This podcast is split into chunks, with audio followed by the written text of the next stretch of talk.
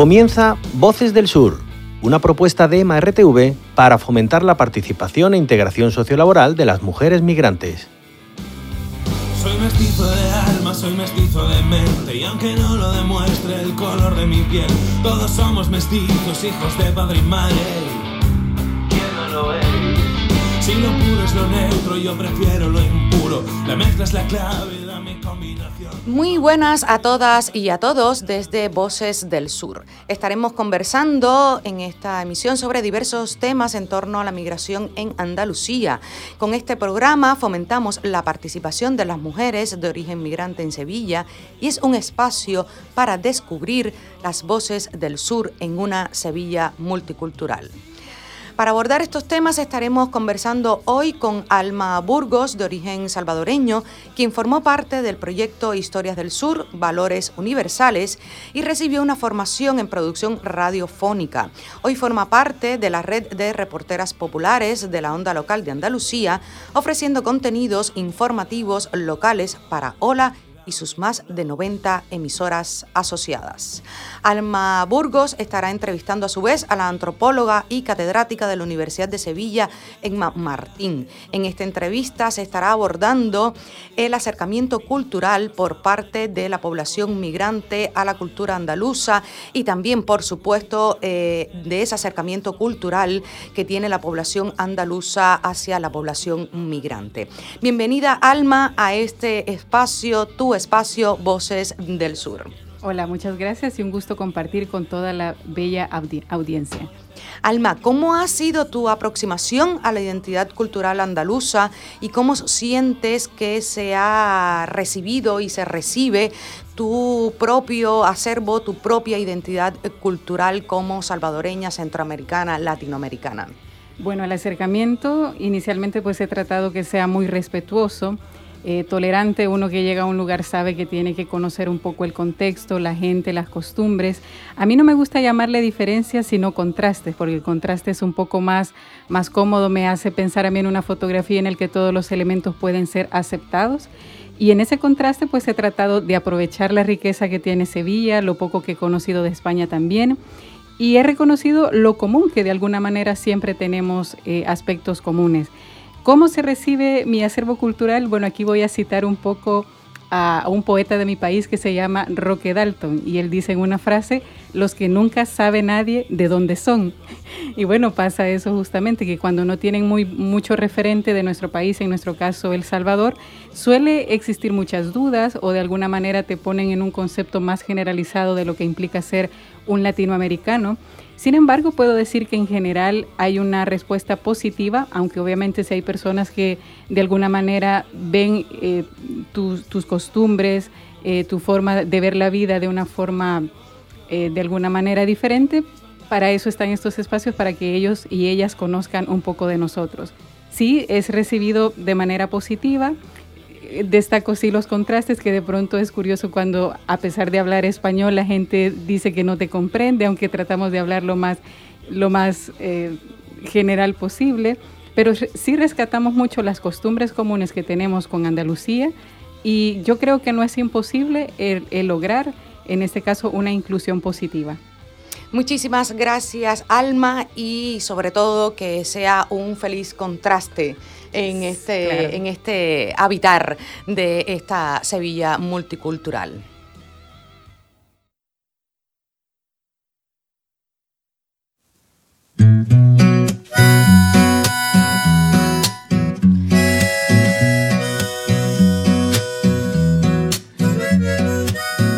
Solo soy una extranjera en esta gran ciudad, una cara nueva un acento raro y un montón de cuentos que no han empezado. ¿Será que el mundo se detuvo cuando yo me fui? O quizás todo sigue igual sin mí. Me acompañan siluetas que dejé en mi memoria y los horizontes siguen mi trayectoria. Y si me confundo de carretera, encuentro tal vez alguna frontera, seré la portera de mi bandera. pues hoy soy solo una extranjera. Bueno, y como ya ha sido anunciado, iniciamos la entrevista. Invitamos a este programa a Emma Martín, quien es antropóloga y catedrática de la Universidad de Sevilla. Actualmente ella lidera el grupo para los estudios de las identidades socioculturales de Andalucía y entre sus líneas de investigación se encuentran el tema migratorio y con ella estaremos conversando hoy sobre el acercamiento cultural que se da justamente con el colectivo migrante y el colectivo andaluz. Bienvenida Emma y muchísimas gracias por compartir con nosotros en esta emisión de Voces del Sur. Gracias a vosotras por invitarme a compartir, eh, digamos, experiencias. Bueno, será un verdadero gusto eh, contar con toda su experiencia y toda la información. Quisiéramos iniciar justo cuando hablamos de, este programa de acercamiento eh, entre estos dos colectivos, que en el día a día muchas veces en diversos discursos el concepto de integración y de inclusión lo solemos usar como si fueran sinónimos y sin embargo eh, sabemos que hay diferencias importantes. Quisiéramos en, ese primer, en esa primera pregunta saber cómo realmente deben ser este, entendidos y sobre todo vividos al hablar del acercamiento de cultura, integración e inclusión. Es interesante porque, claro, eh, normalmente se hace una imagen pública de, eh, nacionales como una única identidad cultural y migrantes como, digamos, un espejo opuesto, ¿no? Basado en la conceptualización del extranjero como una categoría cultural. Pero el extranjero no es ninguna categoría cultural, es una categoría administrativa, es decir, está en relación con la posesión o no de una ciudadanía que tiene que ver con haber nacido dentro de las fronteras de un Estado, pero dentro de un Estado la diversidad cultural es enorme y, por supuesto, cada colectivo migrante presente, en el caso español, pues también tiene su propio acervo cultural que puede ser muy diferente o muy parecido, pero que en cualquier caso es propio de, de las personas que pertenecen a los distintos, mm, digamos, grupos étnicos presentes, ¿no? Claro, y en este caso destaco, por ejemplo, lo que usted menciona de categoría cultural y categoría administrativa. Muchas veces es como que lo administrativo traspasa lo social, es decir, lo que significa ser persona migrante no es solamente eh, la documentación que yo porto, sino que en el día a día cómo soy identificado. Entonces, a veces en los diferentes programas, por ejemplo, de apoyo a personas migrantes, y que se tienen esas dos palabras, ¿qué es integrar y qué es realmente incluir, o sea, si integrar es nada más este, a, nivel de, documentación o cómo se vive en, en la cotidianidad. Es que curiosamente eh, muchas veces en el discurso ideológico, incluso a veces también en el discurso político sobre migración, se hace una, una identificación muy paradójica, porque se le pide a la gente que se integre. ¿Qué quiere decir que se integre? Eh, básicamente no están pidiendo que hagan suyo eh, eh, el territorio, el vecindario, el trabajo, sino que no se les vea, no se les distinga. O sea, mucha gente dice, tú no te integras como yo te veo como otro, ¿no?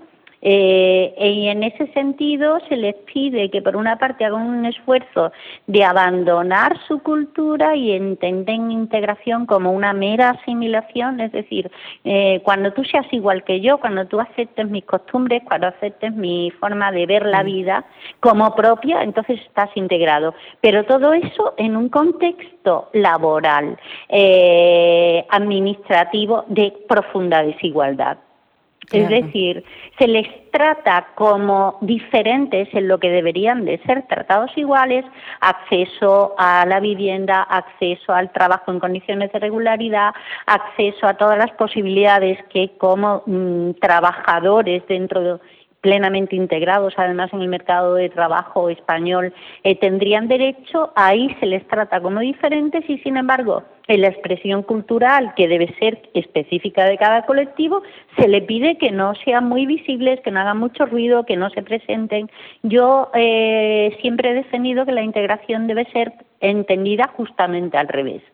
Claro. Es decir, a la sociedad le toca integrar en el sentido de proporcionar las condiciones de igualdad de derechos y a los inmigrantes eh, les toca hacer suyo el espacio, es decir, participar con su cultura en el acervo total. Claro, y creo que ha mencionado algo muy importante y es el hecho de que la, la integración real tendría que ser un 50-50, por decirlo de alguna manera. Eso nos lleva a una, a una segunda interrogante y es el hecho de cómo como personas migrantes nos enfrentamos a esa construcción de una nueva identidad a partir de este proceso de integración. Y justamente como personas migrantes muchas veces somos portadoras de nuestra propia cultura, las costumbres eh, o hábitos, pero ¿cómo se puede en este caso propiciar una positiva reconstrucción de la identidad sin sentir que estamos perdiendo lo que somos para ser aceptados en, esta nueva sociedad? Bueno, digamos que las personas nos enfrentamos, eh, las personas todas, somos seres culturales, es decir, eh, tenemos una parte genética como seres vivos, evidentemente, que determina pues nuestra estatura, el color de nuestro pelo, la forma, eh, los ojos, la, la fisonomía, digamos, pero eh, luego tenemos todo lo demás, todo nuestro repertorio que nos permite enfrentar las demandas y desafíos de la vida cultural. Eh, claro, cada persona viene con su bagaje aprendido. La mayor parte de los migrantes, porque para mí los que han nacido aquí no pueden ser llamados bajo ningún concepto migrante, mm, aunque la cultura de sus padres sea distinta, ellos son de aquí. Los que sí, digamos, han desarrollado un bagaje propio de experiencia cuando se enfrentan a, una nueva realidad, lo hacen desde su propio repertorio cultural, no conocen otro además. Lo que pasa es que eh, la cultura por definición es reflexiva, es decir, continuamente se está resignificando en relación al entorno. Es decir, somos seres adaptativos. Lo que nos ha permitido poblar desde el Polo Norte hasta los desiertos más extremos es precisamente nuestra capacidad para encontrar soluciones a problemas muy adversos. Entonces la gente se adapta perfectamente con su bagaje y evidentemente al mismo tiempo ese bagaje se, se reinstaura. A mí me hacía mucha gracia porque me decían, y los latinoamericanos, por ejemplo, se integran, y yo decía, jo, que si están integrados, están tan integrados que tienen el mismo nivel de endeudamiento. Se han comprado las casas, se han hipotecado y están eh, en la misma dinámica, cosa que no hubieran hecho muchos en sus países porque el acceso, por ejemplo, a un préstamo, pues para la mayoría era muy complicado. Claro, Así que algún, claro, algunas cosas se adaptan. y otras, otras por el contrario, para mí son síntomas claros de integración, como habilitar un espacio deportivo, hacer lo propio y utilizarlo para la práctica del deporte conforme a las claves culturales de Ecuador pues no se entiende, no es valorado como un proceso de integración, sino al contrario, como esta gente no quiere integrarse y practicar deporte como nosotros. Es como, pensar que se está haciendo como unas pequeñas islas, digamos. De... Exacto.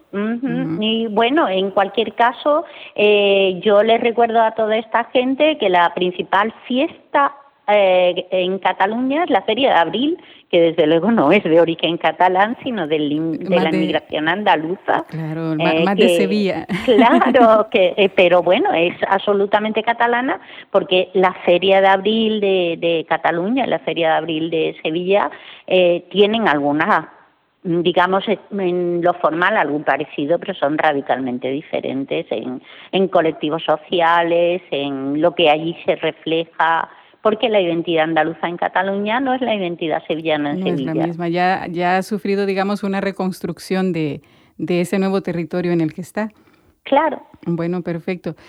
En este eh, aspecto que estamos hablando de integración, de identidad, creo que es inevitable empezar a hablar del impacto también que tiene a nivel de género. Y por ejemplo, sabiendo de que dentro de sus investigaciones y proyectos vemos importantes análisis sobre el rol de la mujer migrante, por ejemplo.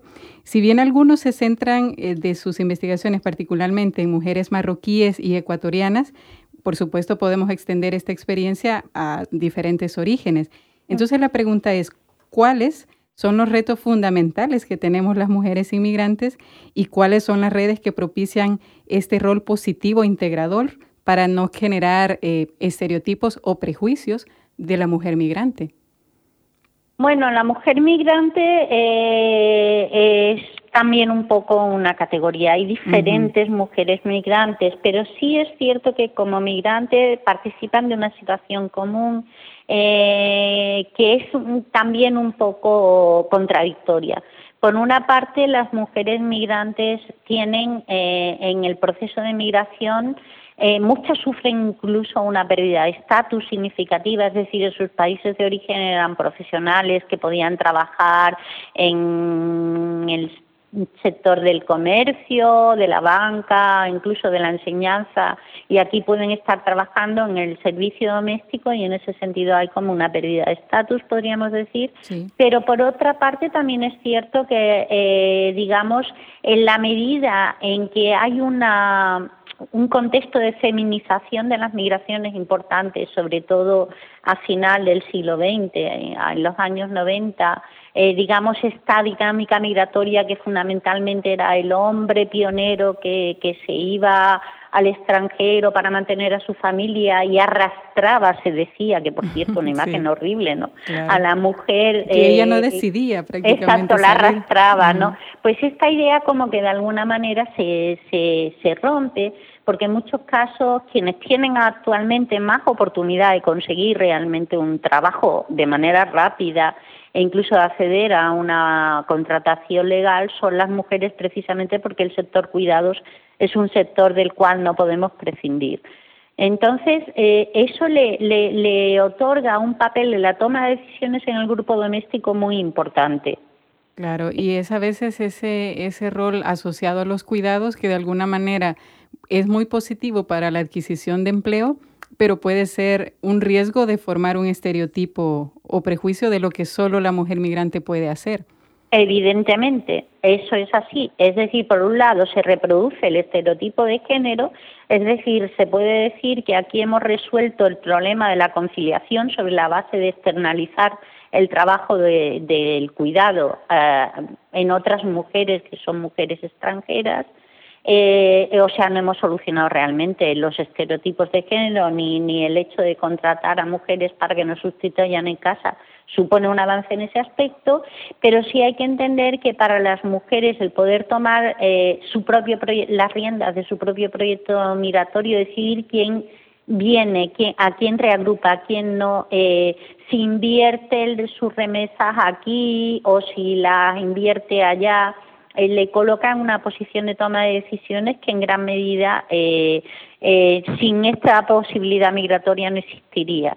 Yo recuerdo que cuando entrevistaba a las ecuatorianas al principio les preguntaba por qué, por qué habían venido. Por supuesto, el tema de la crisis del 1999 con la dolarización era como, como recurrente.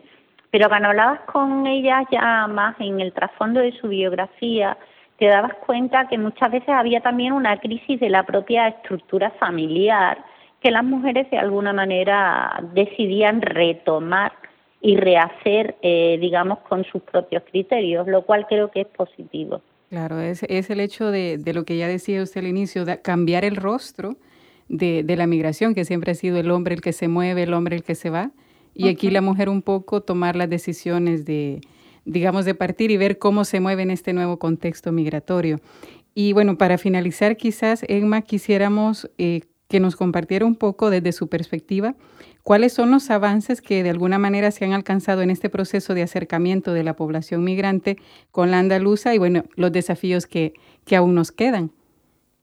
Bueno, nos queda muchísimo. Avances, eh, en, digamos que la migración es percibida de dos maneras distintas. En la relación interpersonal, creo que la mayor parte de la gente que vive en Andalucía ya ha tenido contacto con una diversidad cultural que no tenía, es capaz de apreciar, digamos, otras comidas, otros saberes, otras formas de relacionarse. Eh, si la pregunta que le haces a un andaluz es, ¿usted personalmente tiene algún problema o ha tenido algún problema con algún inmigrante? La mayoría te va a decir que en absoluto. Pero eso, digamos, es la relación interpersonal. Desgraciadamente, la construcción de la inmigración como un problema, que viene determinada incluso por el marco legislativo, pero también por las actuaciones, los discursos xenófobos, construyen una imagen eh, de la inmigración absolutamente negativa, como una invasión, como una amenaza, como un problema, eh, como acaparadores de recursos y yo, bueno, precisamente el otro día eh, escribí al respecto que, que aunque tú desmontes con datos una realidad absoluta, que es que los migrantes aportan a este país mucho más de lo que reciben, eh, es muy fácil desmontar un dato, pero eso no derriba una creencia. Claro, y a veces el problema eh, con lo que usted nos comparte ahora es la poca capacidad de análisis de la información. Bueno, em, pero es que es normal, o sea, si tú la, la gente al final, yo, yo me, he dedicado durante años a sensibilizar a personal que trabaja directamente con migrantes y al final ellos tienen una pregunta que es inapelable. Si realmente son una riqueza y no son un problema, ¿por qué tenemos que reforzar las fronteras? Y yo siempre digo, bueno, eh, creáis o no, no es por defendernos a nosotros, sino es básicamente porque en un contexto en el que los poderes sobre todo financieros, nos están dejando los pies de los caballos en un contexto de pérdida absoluta de derechos sociales para toda la población, los inmigrantes son el perfecto chivo expiatorio para que los poderes puedan decir, veis, os protegemos construyendo un muro frente a los otros. Es decir, la, importancia simbólica de construir un colectivo nacional frente a una amenaza exterior es lo que permite a la gente mirar el dedo y no la luna, es decir, no ver que los problemas realmente son que si empiezas a recortar derechos, yo siempre lo digo, empiezas recortando derechos a los inmigrantes y acabarás pagando la quimioterapia. claro. Es, es, el hecho de ver realmente cuáles son, cuál es la esencia del discurso frente a, lo que se ve del cierre de fronteras, de ver ese imaginario colectivo de invasión que incluso a veces es recurrente, pero que hay que, hay que luchar por quitar ese esquema mental, digamos. Sobre todo porque si empieza recortando derechos, hay que acordarse de lo que decía de Martín Niemöller, primero fueron por los migrantes, pero yo no me preocupé porque no eran migrantes, después la emprendieron con los parados, pero yo no me preocupé, pues, ahí así hasta que cuando vayan a por mí no quedará quien me defienda. claro, perfecto. Y sí, yo creo que este, bueno, esa perspectiva de, de avance es importante por la interculturalidad andaluza, pero también es el hecho de, de, reconocer los discursos actuales y saber cómo enfrentarse, cómo enfrentarse a ellos. Y creo que las experiencias que usted nos comenta, en definitiva, pues nos dan una luz de, de cómo leer todos estos mensajes. Eh, y bueno, agradecer en este caso por su, su, colaboración en esta entrevista, por todo el conocimiento que nos ha, que nos ha compartido y pues seguir luchando con que este acercamiento cultural sea cada vez más positivo. Pues yo quiero agradeceros los muchas miradas, muchos soles y muchos colores que nos habéis traído. Bueno, gracias entonces a ti. gracias, Emma. En pos siempre eh, de, de, la diversidad, sus trabajos y sus reflexiones por una igualdad de derechos. Muchas gracias nuevamente por estar con nosotros. A vosotros, para cuando queráis. Gracias. Hasta luego. Hasta luego.